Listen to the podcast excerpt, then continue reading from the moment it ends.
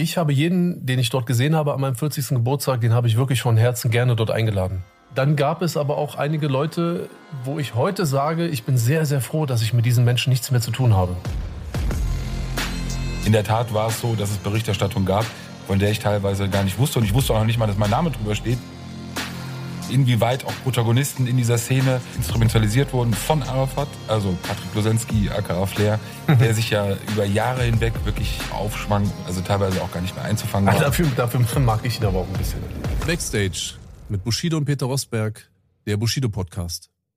Herzlich willkommen. Hallo Peter, grüß dich. Schön, dass du hier bist und schön, dass ihr alle dabei seid. Und ähm, wir legen wieder los. Wir sind wieder hier und ich freue mich sehr. Hallo Anis. Was geht ab? Nix. Nix? Wie nix, Alter? Wie du sitzt hier mit mir und oder wo bist du? Du bist, du wirkst so in, in, in Gedanken verloren. Ja, ich bin, ich bin in Gedanken, wirklich. Und ich auch in Vorbereitung auf diese Folge. Ich versuche mich so in dieses Jahr 2018. Wir wollen ja unsere ganzen Folgen nicht chronologisch durcherzählen, aber äh, wir sind noch im Jahr 2018, wo wir auch erst noch mal ein paar Themen aufgreifen werden. Und das ist irre. Ich habe das wirklich jetzt bei meiner Vorbereitung gemerkt auf diese Folge. Ähm, wie absurd alles ablief. Also wirklich alles ablief. Von der Organisation, von der Planung. Unser erster wirklicher Dreh war, glaube ich, schon deine Reise nach Japan ähm, im Sommer 2018. Boah, erinnere mich nicht daran, Alter. Mit Samra, Ja. ähm, deinem damaligen Friseur.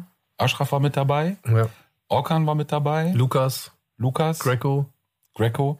Also auch musikalisch, dein Team, mit dem du damals, und an alle Musikfans wollen wir auch schon mal sagen, Musik wird auch im Gegensatz zu den Dokus in den nächsten Folgen ähm, auch eine größere Rolle spielen. Das war dein damaliges Team. So, Ja. mit dem warst du damals unterwegs, hast Musik gemacht, hast äh, hab Videos gedreht in Japan, Ja. In Ge- Tokio. Tokio. Wir haben es begleitet damals, so war der Anfang. Ich war nicht mit dabei. Oh, die beiden, die mitgekommen sind, waren so schlimm, Alter. Kann ich jetzt nicht so sagen. du Ich- kannst nicht sagen, du warst nicht dabei. Ich war dabei. Die haben so genervt. Ich aber die haben wenigstens Business Class abgegriffen, die beiden, Alter. ich hatte damals wirklich eine gute Ausrede. Ich war mit meiner Familie im Urlaub, hätte aufgrund meiner Flugangst ansonsten Schwierigkeiten gehabt. Als erster Anlauf, seine Flugangst irgendwie in den Griff zu bekommen, wäre Tokio wahrscheinlich nicht so nice gewesen. Ja. Wir haben angefangen damals. Es war, ich Ja. weiß noch, wir waren am Flughafen. Ihr seid von mit dem Zug von, von Südkreuz. Berlin Südkreuz seid ihr nach München. Ähm, nach München gefahren. Boah, Alter. Bin zum Bahn. Es war ja eine, wirklich auch eine absurde Konstellation. Wir kannten uns ja auch immer noch nicht so lange. Ja. Dann kam dieses Team von uns, also ein Team von damals von Bild. Ja. Ähm, das dann mit euch geflogen ist. Wir standen da am Bahnhof, wir haben uns teilweise alle so angeschaut.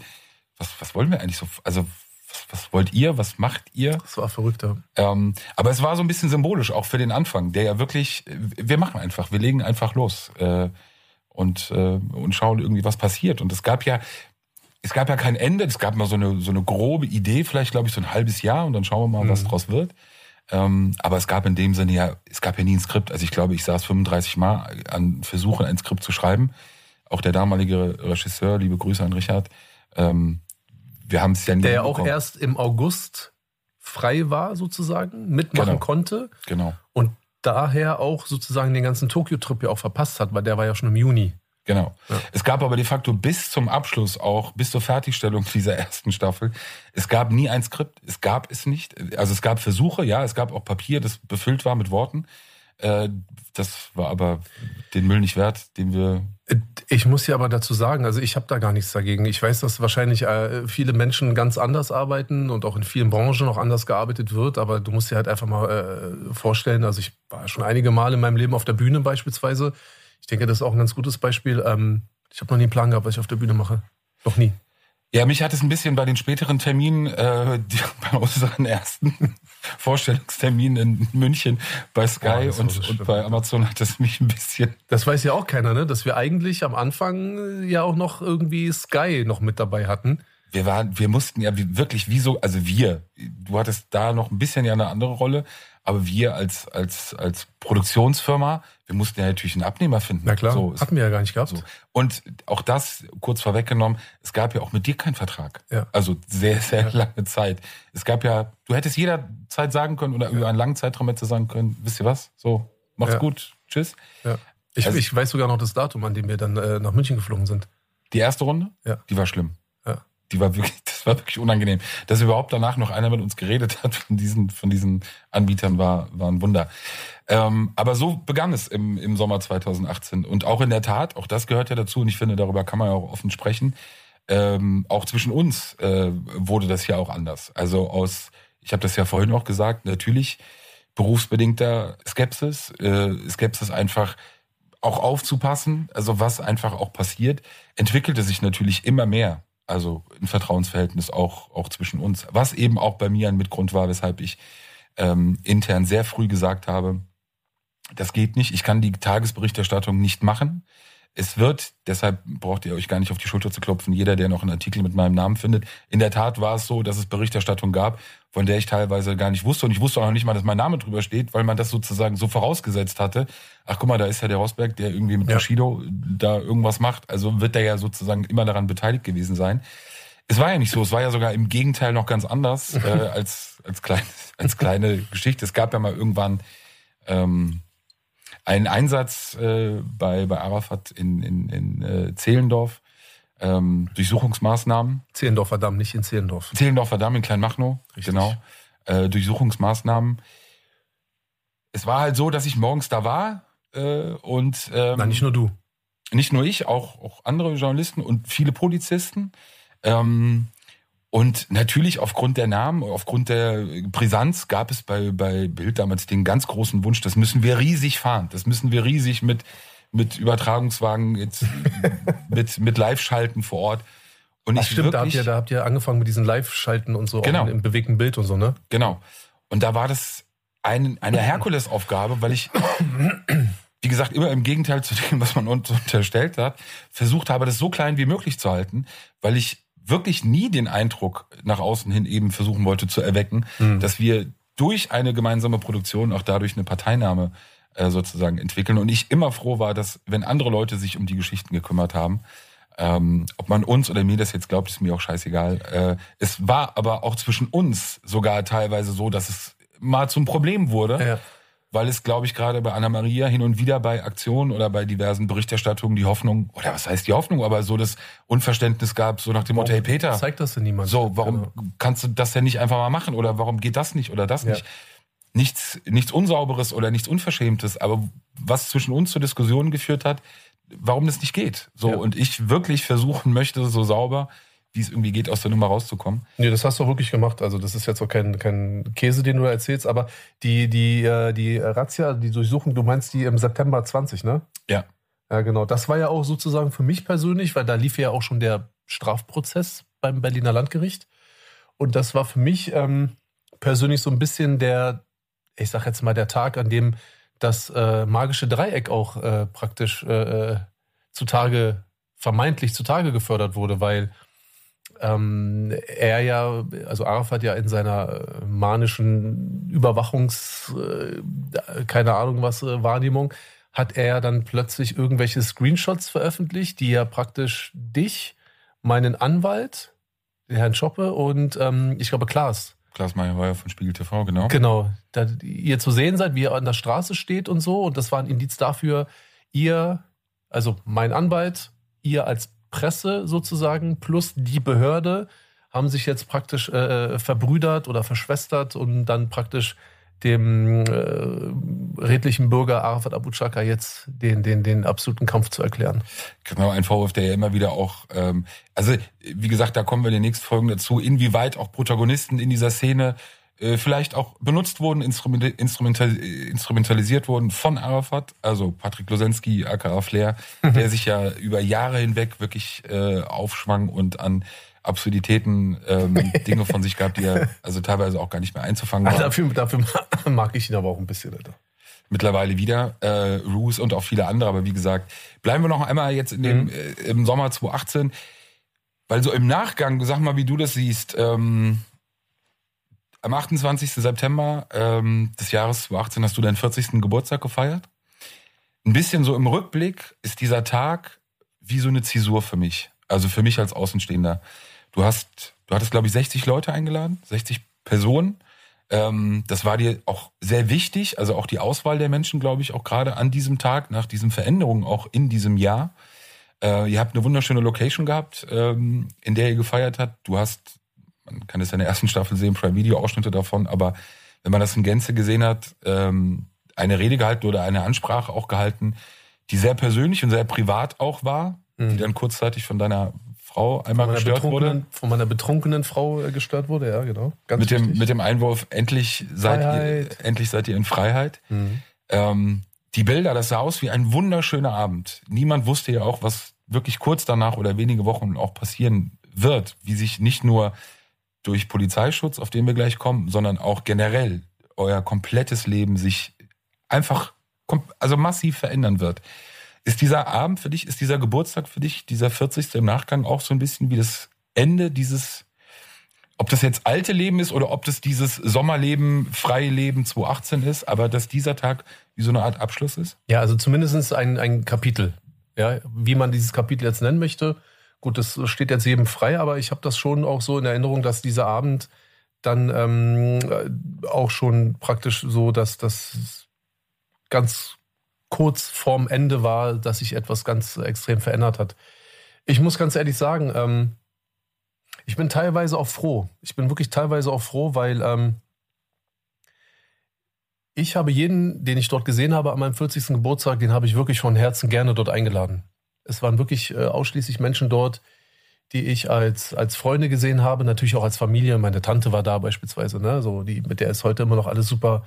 Meine Frau war da, meine Kinder waren da. Das war für mich auch echt eine super coole Sache. Und ähm, dann gab es aber auch einige Leute, wo ich heute sage, ich bin sehr, sehr froh, dass ich mit diesen Menschen nichts mehr zu tun habe. Ähm, es sieht natürlich jetzt rückwirkend so aus, als würde oder als hätte man mir das weggenommen, als wäre ich praktisch ähm, unfreiwillig über Personenschutzmaßnahmen und so weiter und so fort in eine äh, unvorteilhafte Situation äh, irgendwie geraten ja, zum Teil. Was mich, meine Frau betrifft, auf jeden Fall die Familie, ja. Aber wenn ich mir jetzt nochmal angucke so, und ich habe ja noch einige Bilder im Kopf und mir überlege, wer war denn da alles? Dann sage ich dir ganz ehrlich, ähm, bis auf ganz wenige Menschen bin ich sehr, sehr froh, dass ich mit diesen Leuten dort nichts mehr zu tun habe. Weil ähm, ich jetzt weiß, dass diese Menschen auch nicht gut waren, auch nicht gut für mich waren, dass viele von diesen Menschen auf ihren eigenen Vorteil aus waren, ähm, die, die die Zusammenarbeit mit mir praktisch so als, als äh, Sprungbrett genutzt haben und letztendlich sich auch für Dinge entschieden haben, die auch überhaupt mit meiner persönlichen Einstellung auch überhaupt gar nicht mehr äh, zu vereinbaren sind. Und ähm, da bin ich sehr froh drüber. Und die Menschen, äh, bei denen ich es wirklich bedauere, da sind ganz wenige dabei. Da ist Eckert dabei, weil er verstorben ist, ein sehr, sehr guter Freund unsererseits. Da ist Ashraf dabei, bei dem ich es wirklich auch sehr bedauere, dass wir heutzutage nicht mehr diesen Kontakt haben, den wir damals noch hatten. Und ähm, ansonsten war es das eigentlich. Ansonsten können alle anderen, die da waren, können mir extrem den Buckel runterrutschen. Einige mehr als andere, auch so ein Dibo, der da war. Ja, also ich bin sehr froh, dass ich überhaupt nichts mehr mit dem zu tun hatte. Da lag es auch an mir, dass ich ähm, dann irgendwann ein paar Jahre später dann auch meinerseits diesen, den Kontakt komplett äh, abgebrochen habe. Ja gut, und die ganzen Typen, mit denen ich Musik gemacht habe, ist auch okay, dass die nicht mehr da sind. Also mir als der Mensch, der ich heute bin und für das Leben, das ich heute führe, ähm, finde ich es das gut, dass diese Leute nicht mehr da sind und es gibt ganz wenig Menschen, bei denen ich es bereue. Aber natürlich war das zumindest schon mal so der, ich sag mal, wie das letzte Abendmahl oder so auch ein bisschen, ne? Total. Und du weißt ja, ich bin ja so ein bisschen, komme ja eher von der Emo-Schiene und gerne mit Pathos. Das war ja eine Phase, ähm, ihr wusstet nicht, ihr konntet auch nicht ahnen, was danach passieren wird oder was, wie sehr sich euer Leben verändern wird. Du warst in der Phase beruflich gesehen, äh, musikalisch gesehen. Ähm, du warst unabhängig jetzt mal von Vertragskonstellationen oder Situationen, die ja noch etwas sehr verworren waren zu der Zeit, noch verworrener, als sie teilweise heute immer noch sind. Aber mit Arafat auch.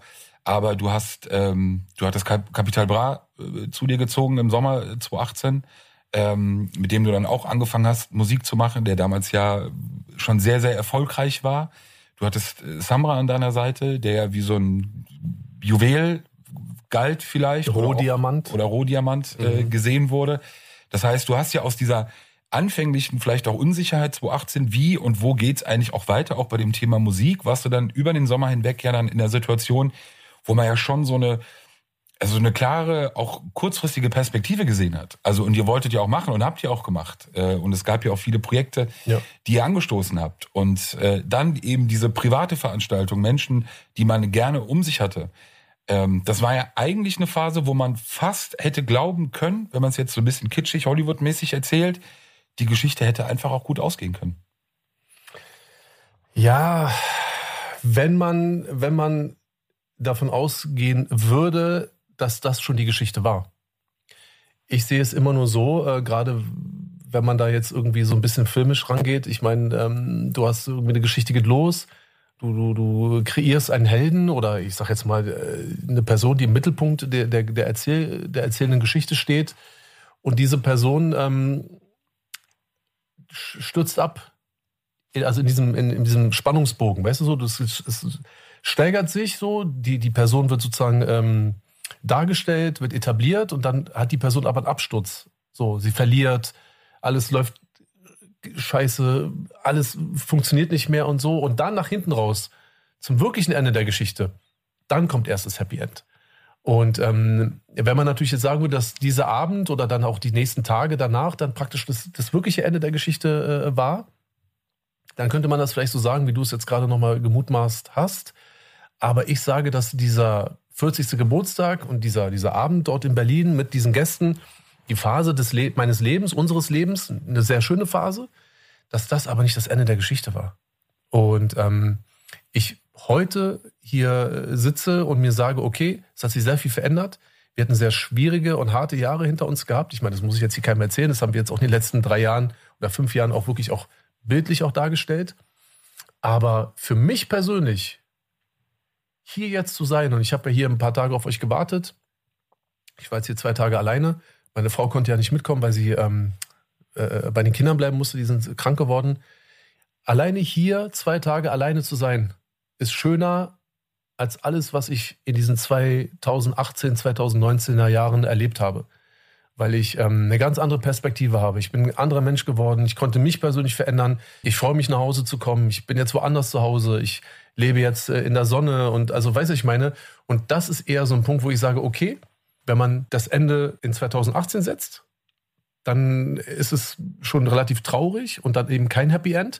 Wenn man das Ende aber jetzt nochmal offen lässt oder das vielleicht auch mal ein bisschen verlängert, dann ist es heute äh, viel schöner als damals. Aber dazu gehört natürlich auch die dunklen Jahre, die wir definitiv hatten in der letzten Zeit, ja.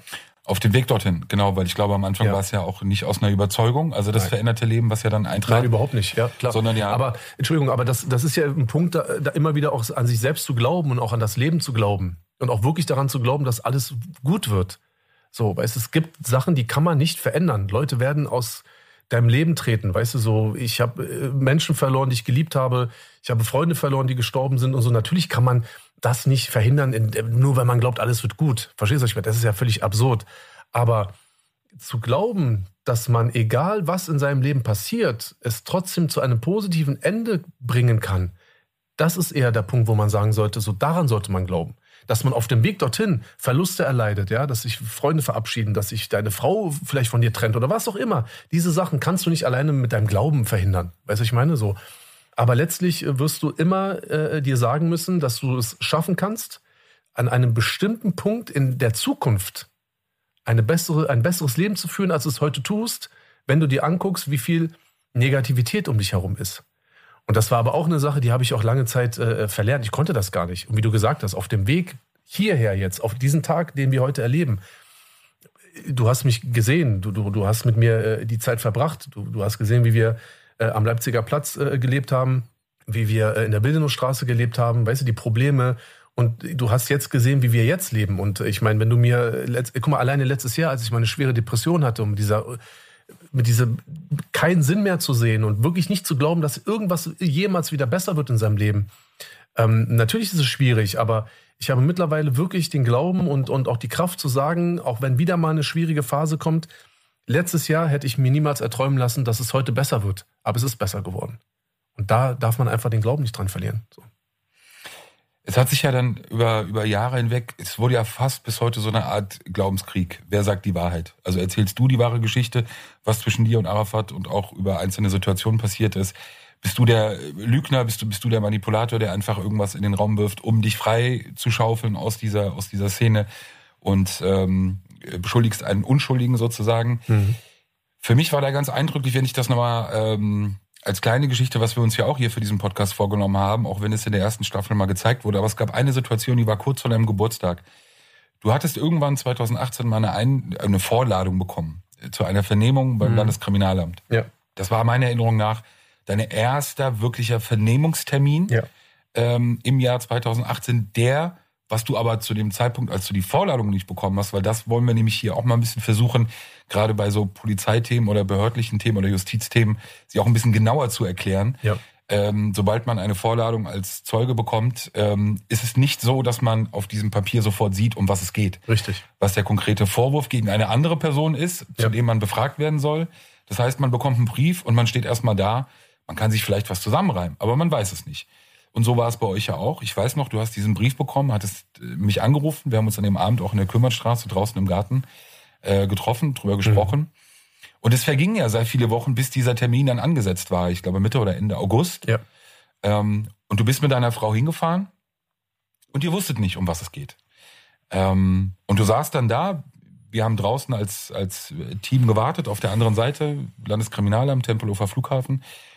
Und irgendwann nach vielen, vielen Stunden oder nach einigen Stunden bist du rausgekommen und hast erzählt, um was es ging. Und das war der Moment, in dem du erfahren hast, dass es ein Ermittlungsverfahren gegen Arafat gibt. Ähm, unter anderem gegen Arafat? Unter anderem gegen Arafat, aber dass es um den Vorwurf ähm, gehen soll, dass es konkrete Anschlagspläne, unter anderem gegen dich, auch gegen andere Personen. Versuchter Totschlag. Versuch der Totschlag gehen soll. Ja. Das heißt, auch um das nur noch einmal kurz festzumachen, nicht du hattest irgendwelche Aussagen im Vorfeld getätigt, sondern es waren Erkenntnisse, die die Behörde erlangt hatte, zu einem Zeitpunkt auch, in dem du noch lange nicht oder auch deine Familie nicht unter Polizeischutz standest. Du hattest mit der Behörde in dieser Phase keine Berührungspunkte in dem Sinne, außer zufällige äh, Treffen äh, mit Beamten, wie du es in der letzten Folge, glaube ich, erzählt hast. Ja, und, und es gab eine äh, Gefährdeten-Ansprache. Genau, aus dem Anfang Februar. Genau, aus der Anfangszeit. Ja. Ähm, und ich habe dich gesehen und ich habe, das ist so, das ist so dieser Unterschied, halt, um meine Wahrnehmung auch mal zu geben, wie, wie ich dich gesehen habe oder euch gesehen habe in manchen Situationen, auch Situationen, die wir natürlich gemeinsam dann durchlebt haben, durch die natürlich auch eine Nähe entstanden ist. Aber man muss das halt sich einfach auch nochmal vor Augen halten. Also es ist der Moment, wenn du erfährst, dass ein Mensch, mit dem du 15 Jahre äh, unterwegs warst, mit dem du alles geteilt hast, offenbar, jedenfalls reichen die Punkte, um ein Ermittlungsverfahren für die Behörde einzuleiten, ähm, dass er Tötungs- oder Anschlagspläne gegen dich vorhat. Kannst du, jetzt mal unabhängig von der Kamera, die dann ja auch irgendwann damals lief, aber erinnerst du dich noch, an dieses Gefühl auch, nicht als du rausgekommen bist, sondern als du das wirklich in diesem Büro erfahren hast, um was es geht?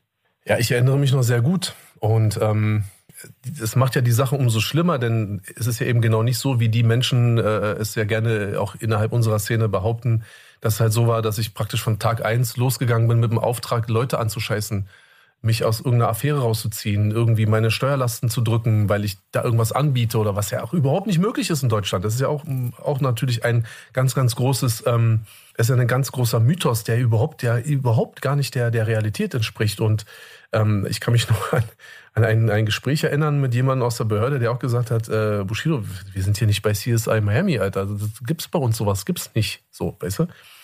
Und ich bin da hingegangen. Natürlich ist es so, Leute oder Personen, Bürger, die eine Vorla Vorladung bekommen, ähm, wissen meistens, worum es geht.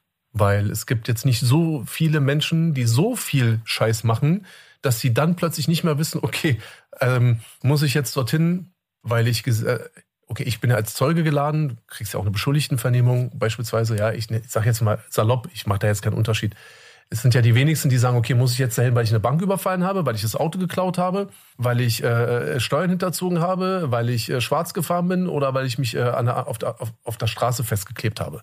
So. Bei mir war es wirklich so gewesen, ich habe eine, eine Zeugenvorladung bekommen, wusste schon mal, okay, es ist kein Verfahren gegen mich. So. Aber es muss ja trotzdem irgendwas sein. Und es gab halt so viel, dass ich eigentlich nicht wusste, was es ist. Und ich habe wirklich ganz fest gedacht, und das habe ich auch zu meiner Frau gesagt, das habe ich auch ähm, noch mit einer anderen Person besprochen. Ich habe echt gesagt, ich glaube, die wissen, was am 18. Januar im Büro passiert ist. Und die wollen von mir jetzt wissen, als Geschädigter, Zeuge, was ist da passiert. Und dann kann ich die Aussage nicht verweigern. Ich kann lügen und hoffen, dass ich der Lüge nicht überführt werde, für die ich dann auch bestraft werde. Aber ich oder ich sage die Wahrheit. Ich kann einfach nicht sagen, ich sage nichts. Es sei denn, es ist irgendetwas, ähm, was wiederum auch meine eigene Strafbarkeit betrifft, weil dann könnte ich die Aussage verweigern. Aber das ist es ja als Geschädigter nicht, so, weißt du? Und da habe ich das erste Mal so, selbst da habe ich schon das erste Mal für mich persönlich ähm, äh, Gewissensbisse gehabt, weil ich mich wirklich gefragt habe, obwohl das mir persönlich angetan wurde und ich wirklich Geschädigter in diesem Raum ge gewesen bin, also am 18. Januar 2018, dass ich mich selbst da, ich sag mal ein halbes Jahr später, wirklich gefragt habe, wie reagiere ich? Was mache ich? Weil letztlich die Option oder auch die, die Möglichkeit, als Geschädigter zur Polizei zu gehen und jemanden anzuzeigen, ist mir nie in den Sinn gekommen. Weder zwei Wochen nach dem 18., also am 1. Februar, als ich die, Geschädig äh, die Gefährdeten-Ansprache bekommen habe, da, war, äh, da waren ein paar Leute äh, bei mir vom LKA, da hätte ich schon sagen können, ja, ich, weil die sind zu mir gekommen. Die haben zu mir gesagt, passen Sie bitte auf sich auf. Wir haben Anlass und, und Grund anzunehmen, dass Sie eine gefährdete Person sind. Nicht, weil ich gesagt habe, am 18. Januar haben die mich eingesperrt oder der will Geld oder dies oder das. Das waren ihre eigenen Ermittlungsstände. Das heißt, zwei Wochen nachdem ich da eingesperrt wurde, wurde mir von der Behörde autark eröffnet, dass ich eine gefährdete Person bin. Nicht nur ich, Weisi Kilic genauso. Kollega und Farid Ben genauso, parallel in NRW, vom LKA NRW, so, weißt du? Da habe ich schon gesagt, nee, nee, alles gut. So, ich äh, bin, ich fühle mich nicht gefährdet. Und es war jemand dabei, und ich sage dir den Namen nicht, den kennst du, der hat gelacht, als ich das gesagt habe. Der saß auf dem, ich, wenn du bei mir reinkommst, oben im ersten Stock, ich habe so eine kleine, äh, so eine kleine Stufe, die dann ins Wohnzimmer führt und er saß dort und meine Frau saß neben ihm und die beiden äh, äh es war eine Frau und ein Herr vom, äh, vom, aus der Kaltstraße, so, LK1. Ähm, die haben mich gefragt, ob ich denn selber auch das Gefühl hätte, dass ich irgendwie gefährdet sein könnte. Und ich habe Nein gesagt. Warum hast du Nein gesagt? Weil ich dieses, dieses Geschehen, also das, was passiert ist, ich wollte das nicht hochkochen und ich wollte es nicht unkontrolliert werden lassen. Verstehst du, was ich meine? In, an dem Augenblick, guck mal, das ist ja auch ein Punkt, warum ja viele Menschen, gerade in Berlin, und ich kann ja erstmal nur für Berlin sprechen, viele Dinge auch unter sich klären. Weil sie das Gefühl haben, aufgrund der Tatsachen, dass sie die Person einschätzen können, dass, dass etwas, was passiert ist, unter bestimmten Voraussetzungen auch praktisch irgendwie in, im Zaum gehalten werden können. Ich habe sein Auto kaputt gemacht. Ja, wir beide würden nie miteinander klarkommen. Er geht jetzt zu dir, und sagt, Peter, kannst du mal irgendwie kommen? Bushido hat mein Auto kaputt gemacht. So, wir kommen, setzen uns hin und dann wir wissen, es bleibt irgendwie in diesem Dreieck und irgendwie das, was wir da besprechen, das wird dann noch passieren. Wenn er jetzt aber zur Polizei geht und er normalerweise mit der Polizei gar nichts zu tun haben möchte, weil er natürlich jetzt gerade geschädigter ist, aber er ja ganz viele andere Probleme noch hat, für die er selber vielleicht belangt werden könnte, will er sich dieser Gefahr gar nicht aussetzen, zur Polizei zu gehen, zu sagen, okay, Bushido hat mein Auto kaputt gemacht, weil in dem Augenblick, wo die Polizei zu mir kommt, könnte ich dann sagen, ja, okay, aber er hat ja gestern Abend auch die Berliner Volksbank überfallen. Du kannst es A nicht mehr kontrollieren, du verlierst die Kontrolle. Weil beide Leichen im Keller möglicherweise Weil alle Leichen im Keller haben, weil die Behörde sich ja auch an keine Regeln halten muss, außer die Regeln des Gesetzes. Und Menschen, die sich dafür fürcht, davor fürchten, haben natürlich selber das Gesetz gebrochen. Sonst gibt es doch gar keinen Grund äh, zu sagen, nee, ich gehe nicht zur Polizei. Plus, es gibt Menschen, die natürlich von teilweise schon von im Kindesalter und dann auch bei mir über Jahre hinweg auch konditioniert wurden, eben nicht mit der Polizei zu sprechen. Das ist bei, bei dir genauso. Also die ist ja, glaube ich, immer wieder auch von Meine ich ja. möglichen. Eben, genau. ich, ich, wurde konditioniert. Ganz genau. Deswegen sage ich ja, nochmal um äh, einen Querverweis auf eine unserer ersten Folgen. Auch Menschen wie du wurden natürlich auch immer schlecht und als gefährlich dargestellt weil eben nicht irgendwie die Gefahr ähm, äh, hergestellt werden sollte, dass man sich einer Person wie dir anvertrauen kann oder einer Person wie Klaas beispielsweise. Warum? Weil die Leute Angst um sich selbst hatten, weil sie nicht wollten, dass einer vielleicht irgendwann mal was ausplappert, was einem anderen wiederum auf die Füße fallen konnte. Deswegen sitze ich dann da und denke mir, okay, da ist ein Typ, A war der jahrelang mit mir unterwegs, B, ich habe doch selber daran gezweifelt, dass es jemanden gibt, der mir glaubt. Es ist ja nicht so, dass ich dachte, okay, ich muss mir jetzt eine, eine vernünftige oder eine plausible Lüge ausdenken. Ich habe schon von Anfang an nicht daran geglaubt, dass mir jemand glaubt. Weil so viel Menschenverstand habe ich ja auch und ich bin jetzt auch nicht der dümmste Mensch der Welt und ich habe natürlich auch das Verhältnis zwischen mir und Arafat ja auch reflektieren können. Ich wusste ja, wie wir A wahrgenommen werden und was wir auch alles gemacht haben. Jetzt keine Straftaten nur, aber auch wie wir bei der Video, bei der Filmpremiere rübergekommen sind. Wie wir immer, wie ich allen Leuten erzählt habe, das sind meine Brüder, ihr habt keine Ahnung. Ich habe den ganzen selben Scheiß auch, auch runtergebetet. Jetzt kommt genau der Typ plötzlich und sagt, okay, gut, dass ihr hier seid. Vor zwei Wochen hat er mich eingesperrt wollte Geld von mir haben. Irgendwie, dann hat er im, im Zuge des Gesprächs, hat er mich mit einer Wasserflasche ges äh, geschlagen. Dann kam Bessie Kilic, Streit ist eskaliert. Aus Wut hat er mit dem Stuhl auf mich geworfen. Schön, dass ihr alle hier seid. Ach Mensch, Herr Bushido, ist ja gar kein Problem. Na, wenn das so passiert ist, ja, dann gehen wir jetzt mal sofort äh, zu Arafat Abu Chaka und jetzt wird, wird mal das deutsche Gesetz durchgreifen. Und als, weitere, äh, als weiterer Punkt muss ich ganz ehrlich auch wirklich zu meiner eigenen Schande gestehen, ich glaube nicht an das deutsche Rechtssystem. Und ich glaube nicht, nicht daran, weil ich denke irgendwie, dass, dass das keinen Sinn macht. Ich finde es sehr, sehr gut, dass wir Gesetze haben. Ich weiß nur und ich glaube wirklich nicht daran, dass diese Gesetze so durchgeführt, durchgezogen werden, als dass wirklich Konsequenzen entstehen. Und das sehen wir auch heute. Und es geht ja nicht nur um mich, um Arafat. Es geht ja wirklich um so viele Sachen, wo man, wo ich tagtäglich mit dem Kopf schüttle. Weißt du, mir denke, Alter, das kann so nicht sein. Und diese Mischung aus all dem, war natürlich der Punkt, warum ich an diesem 1. Februar eben nicht gesagt habe, was passiert ist. Nicht, weil ich noch Zeit brauchte, um mir eine Lüge auszudenken, sondern weil ich gedacht habe, ey, A, will ich es nicht und B, wird es auch nichts bringen, wenn ich hier was sage. In der Außenwahrnehmung, wie ich das damals äh, bei euch oder auch bei dir gesehen habe, es war ja, es war ja ein Unterschied so ein bisschen gerade bei diesem Thema. Wie geht man damit um? Auch wie geht man mit der Behörde um und wie geht man auch vielleicht ähm, mit der Frage um, was man bereit ist auszusagen? Gab es für mich gefühlt so einen Unterschied eben? Ich habe das ja schon mal äh, angedeutet zwischen Anna-Maria und dir. Für einen gewissen Zeitraum. Das war so ein impulsives, so wir müssen jetzt, hier muss alles auf den Tisch. Und bei dir, ähm, ich würde das gar nicht vorsichtig nennen, sondern ich sag dir, mein Eindruck war ab einem, an den frühen Zeitpunkten, dass es für mich auch so wirkte, dass du wusstest, dass es wie eine Pandora-Büchse ist. Also wenn einmal die Situation eintritt, dass du wirklich sozusagen die Entscheidung triffst, okay, jetzt werde ich mich bei welchem Thema auch immer äußern? Äh, der Behörde offenbaren oder Aussagen oder Aussagen tätigen und Arafat ähm, beschuldigen oder, oder ja. Nicht nur Arafat beschuldigen, Peter es, war, es gab und es gibt und gab genügend Sachen, wo ich natürlich, äh, wo wir alle gemeinsam da sitzen. Es ist nicht so, dass ich da sitze und per se immer nur mit dem Finger auf andere Leute zeige. Ich sage ja nur den Anfang, das, da kommen wir noch zu. Okay. Wir haben ja noch eine gesamte Folge, wo es genau darum geht, mhm. es ja auch die Frage sozusagen auch der Selbstbesichtigung ähm, betrifft bei dir. Aber du wusstest ja, oder jedenfalls hatte ich den Eindruck, du wusstest, es ist wie eine Büchse. Man versucht so irgendwie über dieses Jahr 2018 zu kommen, irgendwie auch, vielleicht hofft man darauf, dass es vielleicht doch auch eine Art von friedlicher gütlicher Einigung gibt, die am Ende euch oder dir, ja, euch viel Geld gekostet hätte, aber man hätte sein, sein, seine Ruhe gehabt, man hätte seinen Frieden gehabt und man wäre einfach unterschiedliche Wege gegangen. Das, das ist ja das, was auch als Außenstehender für mich so und auch für den Otto Normalverbraucher so schwer nachvollziehbar ist, es ist doch das Normalste der Welt. Man verbringt sehr viel Zeit miteinander, auch geschäftlich. Man ist sehr erfolgreich, man, man erschafft sich vieles. Aber wie in Ehen, Partnerschaften, Freundschaften, Dinge gehen irgendwann auseinander. Und im Endeffekt war es ja eigentlich nur der Wunsch, lass uns bitte getrennte Wege gehen. Vorgeschichte kann man sich äh, in den Dokus anschauen. Lass uns getrennte Wege gehen. Ihr als wart Nachbarn. sogar als Nachbarn noch für einen gewissen Zeitraum in Kleinmachnow. Ihr wart sogar bereit, eben noch Geld zu bezahlen. Aber diesen ja. Punkt gab es ja nicht. Also diesen Punkt, wo man sich ganz vernünftig hätte vorstellen können, wir setzen uns an den Tisch, wir, so, wir teilen das auf, wie das so passieren muss. Sondern es wurde am Ende ja natürlich von Rosenkrieg, das ist viel zu verharmlosen, brauchen wir nicht mehr zu reden. Aber so wirkte es auf mich, aber auch gepaart mit einer vielleicht doch auch gewissen Angst bei dir, weil du eben nicht wusstest oder nicht genau abschätzen konntest, welche Konsequenzen das wirklich nach sich ziehen würde. Eben.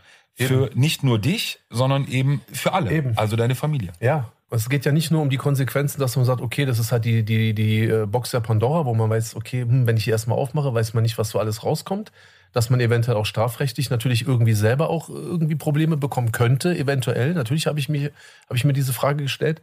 Aber viel wichtiger für mich war, und wenn du diesen Angstfaktor gerade ansprichst, was passiert, wenn Arafat mitbekommt, dass ich gegen ihn ausgesagt habe? Das ist ein Point of No Return.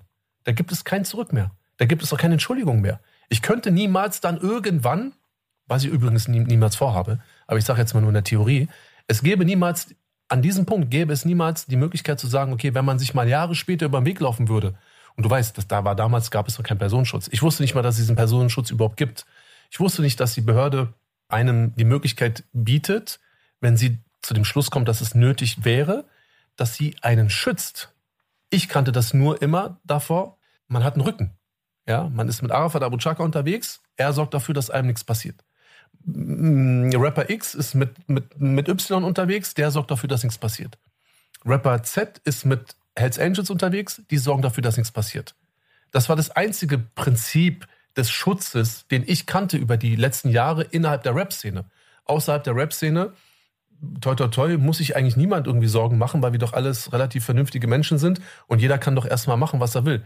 So, wir sollten glauben, was wir wollen, wir sollten sagen können, was wir wollen und wir sollten lieben können, was wir wollen, ohne dass ein anderer jetzt jemandem da an den Kragen möchte. Das ist jetzt mal Wunschdenken so. Aber die, die, in der Theorie ist es bei uns möglich in unserem Land, in eurem Land. So. Und ähm, ich wusste aber, an dem Augenblick, wo ich dort sitze und egal was ich sage, es geht, guck mal, ich habe da auch gar keinen Unterschied gemacht aus, der, aus dieser Gewichtung nach dem Motto, na gut, wenn ich jetzt nur sage, er hat mich eingesperrt, erpresst, ist es beispielsweise nicht so schlecht wie oder nicht so schlimm, wie wenn ich sagen würde, er hat irgendwie Steuern hinterzogen. Also weiß ich meine, es, es war egal. Wenn ich das erste Mal als erster Mensch nach all diesen Jahren sage, dass Arafat Abu Chaka irgendetwas strafrechtlich Relevantes verbrochen hat, dann habe ich ein Problem. Und damit meine ich nicht meine eigene, meine eigene Schuld an diesem Verbrechen beispielsweise, sondern ich als Mensch, ergo meine Frau als meine Frau und meine Kinder als meine Kinder. Weil die Leute ticken anders. Und das ist halt auch immer noch so ein Punkt, der mir auch viel zu oft und viel zu schnell einfach unter den Teppich gekehrt wird innerhalb dieser Szene, innerhalb dieser Rap-Szene, OK, es gibt ja so viele Begriffe dafür, gibt es einfach andere Regeln, andere Gesetze. Und die werden befolgt, verdammt nochmal. Und wenn sich Ursula irgendwo in Regensburg das nicht vorstellen kann, heißt es aber nicht, dass es nicht existiert. Nur ich wusste, dass es existiert.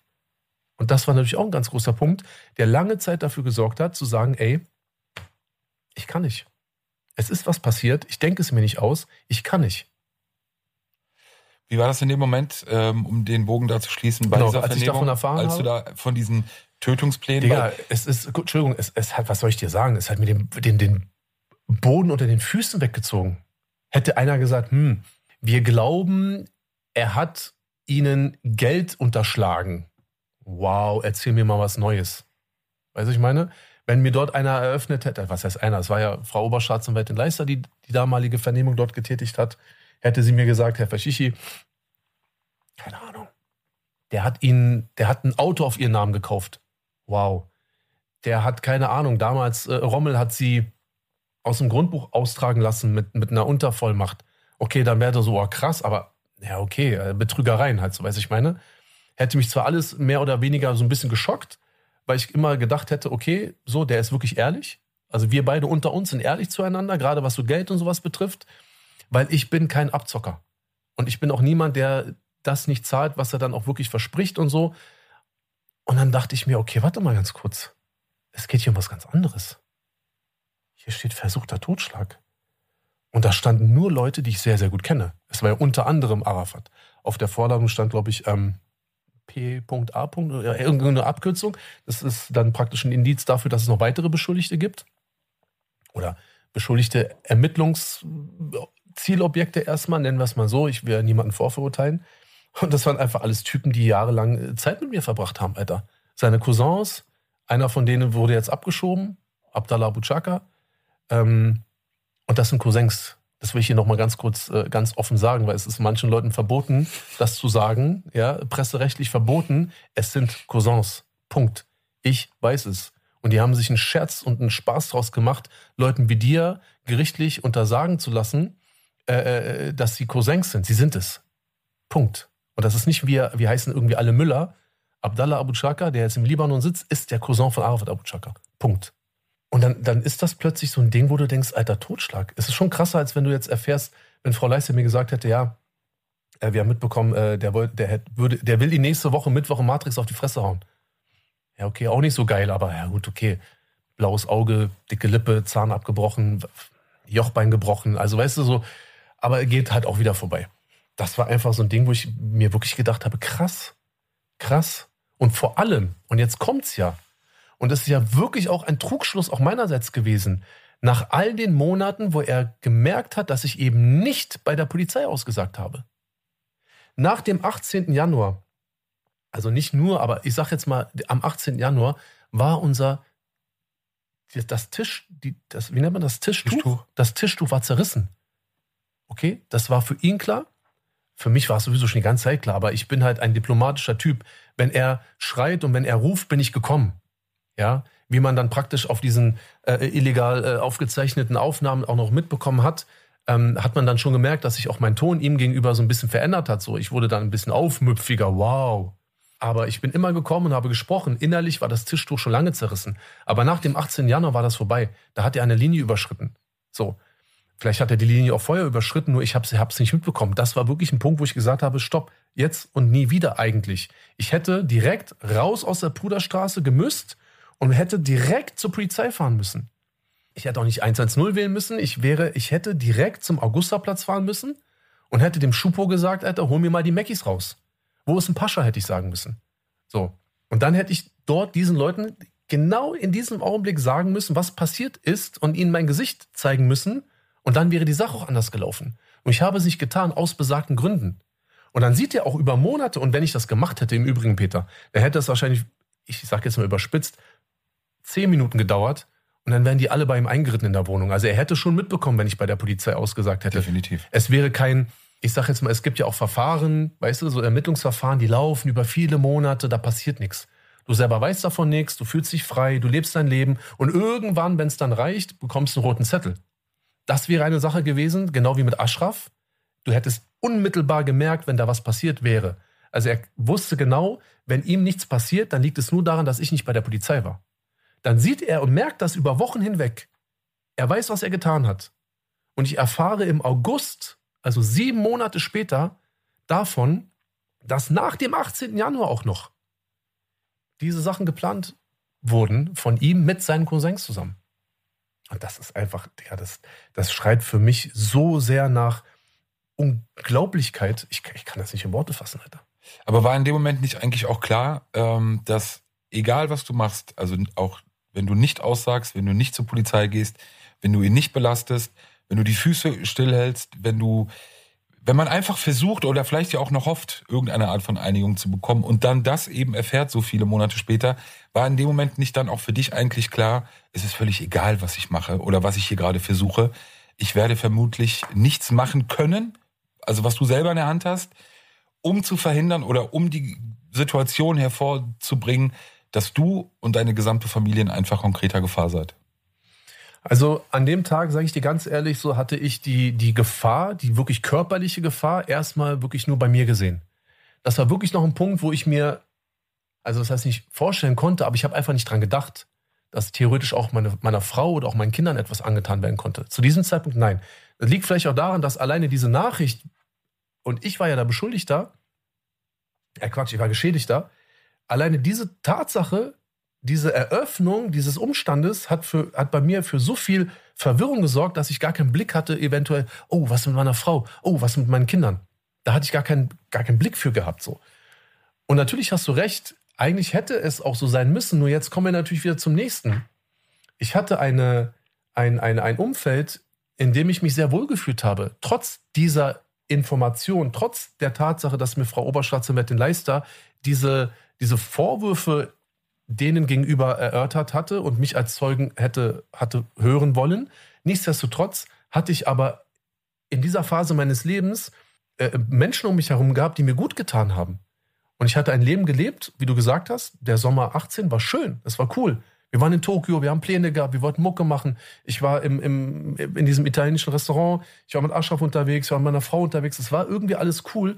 Ich wusste aber, dass etwas, was ich eigentlich hätte tun müssen, und zwar schon viel, hätte schon viel früher machen müssen, aber auch dazu führen wird, dass sich auch mein gesamtes Umfeld praktisch äh, ändern wird. Und das war natürlich auch eine Sache, die ich abwägen musste, weil ich dachte mir, okay, jetzt ist eine Gefahr auf mich bezogen. Okay, kann ich mit umgehen? Ich hatte dieses, diese, um, diesen Tatsta äh, diese Tatsache noch nicht realisiert, dass auch meine Frau, meine Kinder hätten gefährdet sein können. Das war für mich da zu dem Zeitpunkt noch kein Thema.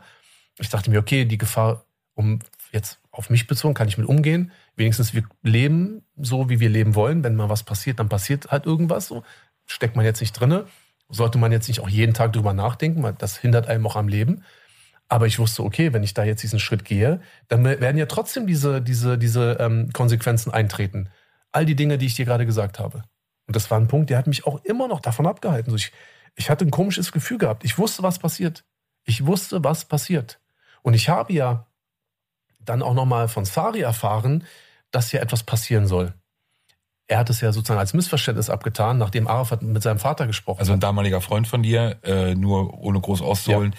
der aber auch Arafat sehr gut kannte. Richtig. Äh, mit dem du aber auch in deine Familie, auch deine Frau, viel Zeit oder? Sehr viel. Meine Kinder haben bei seinen Eltern übernachtet in der Steinmetzstraße.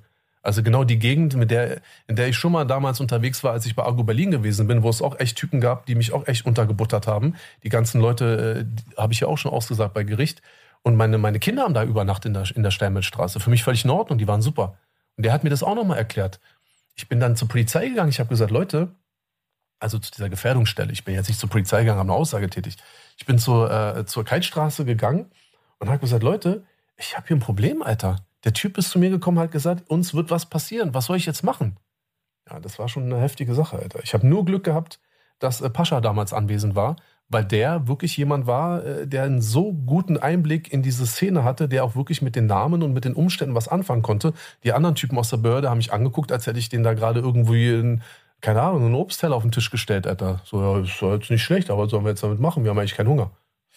Genau, das wird in der nächsten Folge das Thema oder eines der Themen sein, ähm, auch mal wirklich aufzudröseln, wie dieses Thema, was dann kurz oder wenige Wochen später euer Leben ja einfach komplett verändert hat oder, oder das Ereignis, das euer Leben komplett verändert hat. Ich glaube, keiner von euch, wie auch, aber in dem Moment auch wusste, was das wirklich eben für Auswirkungen hat. Ähm, du weißt, was ich meine, der Thema, äh, das Thema Polizeischutz. Ja. Nur um das äh, in der Folge dann damit auch zu beenden, kannst du dich erinnern an den Tag, an das Datum und den Ort, äh, als du davon erfahren hast, dass die Polizei zu euch nach Hause gekommen ist? Also das, Dat das Datum weiß ich nicht mehr. Den Tag kann ich glaube Ende November.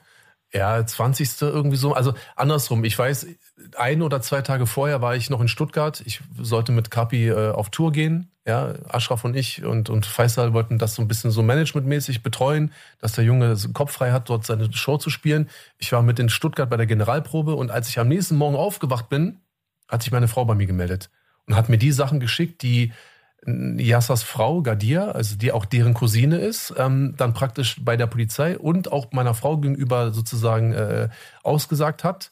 Ähm, und bin dann sofort abgereist, mich ins Auto gesetzt. Ich bin, glaube ich, mit einem, ich habe äh, äh, Ganjis äh, äh, Mini gehabt, bin mit Mini äh, von Stuttgart oder von Zürich, weiß ich nicht mehr, weiß ich nicht mehr, äh, direkt nach ähm, Berlin gefahren. Und dann müsste es, glaube ich, einen Tag oder zwei Tage später war es dann so, dass äh, das LKA bei mir angerufen hat oder bei meiner Frau angerufen hat, das weiß ich nicht mehr so richtig aus Erinnerung, und sich für einen Termin angemeldet. Die müssten mal mit uns sprechen. Kurz auch da, um das ähm, die Zuhörer dann auch für den Rest mitzunehmen. Yasser ist ähm, einer der Brüder von Arafat. Der jüngste Bruder. Der jüngste Bruder, ähm, dessen Frau ähm, sich eben an deine Frau gewandt hatte in dieser Phase im November 2018 ihr Nachrichten beziehungsweise Informationen zukommen ließ, die sie dann auch zunächst bei der Behörde, bei der Polizei bestätigt hat. Und da ging es eben um ganz klare, ganz konkrete ähm, Anschlagspläne, Informationen, die sie hatte, die sie direkt mitbekommen hat. Sie hat damals äh, in Dänemark sich aufgehalten.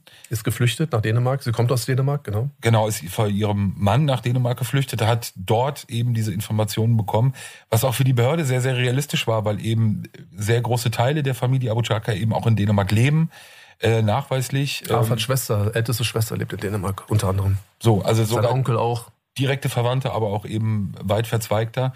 Und mit diesen Nachrichten begann ja sozusagen, also der, der, der Wandel oder das, was dann sozusagen das Leben ja komplett verändert hat. Ja. Ähm, erstmal die Nachrichten an deine Frau, was davor geplant ist offenbar oder was man eben vorhat. Und vielleicht jetzt nochmal zum Ende äh, zu kommen, will ich dir nochmal ganz kurz was sagen, weil wir hatten dieses Thema gerade eben auch nochmal kurz äh, aufgefasst. Ich habe dir ja gesagt, dass ich jetzt auch wenig Vertrauen in, in, den deutschen Rechtsstaat habe, immer noch. Da hat sich nicht viel geändert. Ähm, du musst dir vorstellen, dass äh, die Aussage, ich meine, wir haben ja hier in Deutschland ähm, die Möglichkeit, dass praktisch ähm, Verwandte oder verschwägerte, Verwandte, angeheiratete Menschen können praktisch die Aussage verweigern. Sie müssen ihren Ehemann, Ehefrau, Bruder, Schwester, Vater, Mutter nicht belasten. So.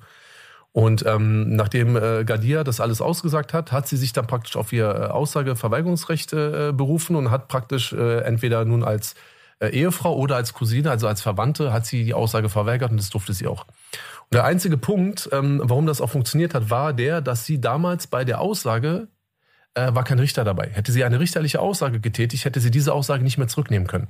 Und weil damals bei dieser Aussage kein Richter dabei gewesen ist, konnte sie ohne Probleme diese Aussage zurücknehmen. Jetzt frage ich dich, was macht es einen Unterschied, ob ein Richter oder ein Staatsanwalt oder ein Ermittlungsbeamter diese Aussage aufgenommen hat? Die Frau hat das gesagt, sie hat das bestätigt. Und aufgrund ihrer Verwandtschaft oder ihres Heiratsstatus darf sie das, was sie gesagt hat, was passiert ist, einfach so wieder zurücknehmen, ohne dass es verwertet werden kann. Wenn ein Richter dabei gewesen wäre, wäre es eine andere Sache gewesen. Und noch einmal, hier geht es nicht um irgendwelche Zivilansprüche und nicht darum, ich habe dein Auto zerkratzt. Hier ging es um die Tatsache, dass ein Säureattentat auf meine Frau geplant wurde. Und wenn aufgrund des fehlenden Richters diese Aussage zurückgenommen werden kann, dann fragst du mich, ob ich wirklich noch Vertrauen in das deutsche Rechtssystem habe. Ich glaube, auf diese Frage brauchst du keine Antwort. Das lassen wir jetzt einfach mal so stehen. Und ich freue mich sehr auf die nächste Folge mit dir. Ich muss, um juristisch sauber zu bleiben, einfach nur kurz äh, zum Abschluss sagen, das Verfahren gegen Arafat und andere äh, wegen des Verdachts des versuchten Totschlags wurde später eingestellt. Richtig. Ich freue mich auf die nächste Folge. Sehr gerne, meinerseits.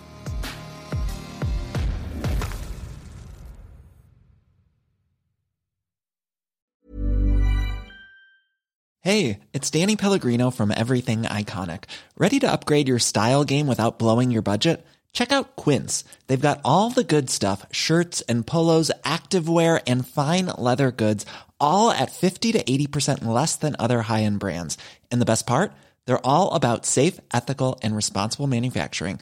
Get that luxury vibe without the luxury price tag. Hit up quince.com slash upgrade for free shipping and 365 day returns on your next order. That's quince.com slash upgrade.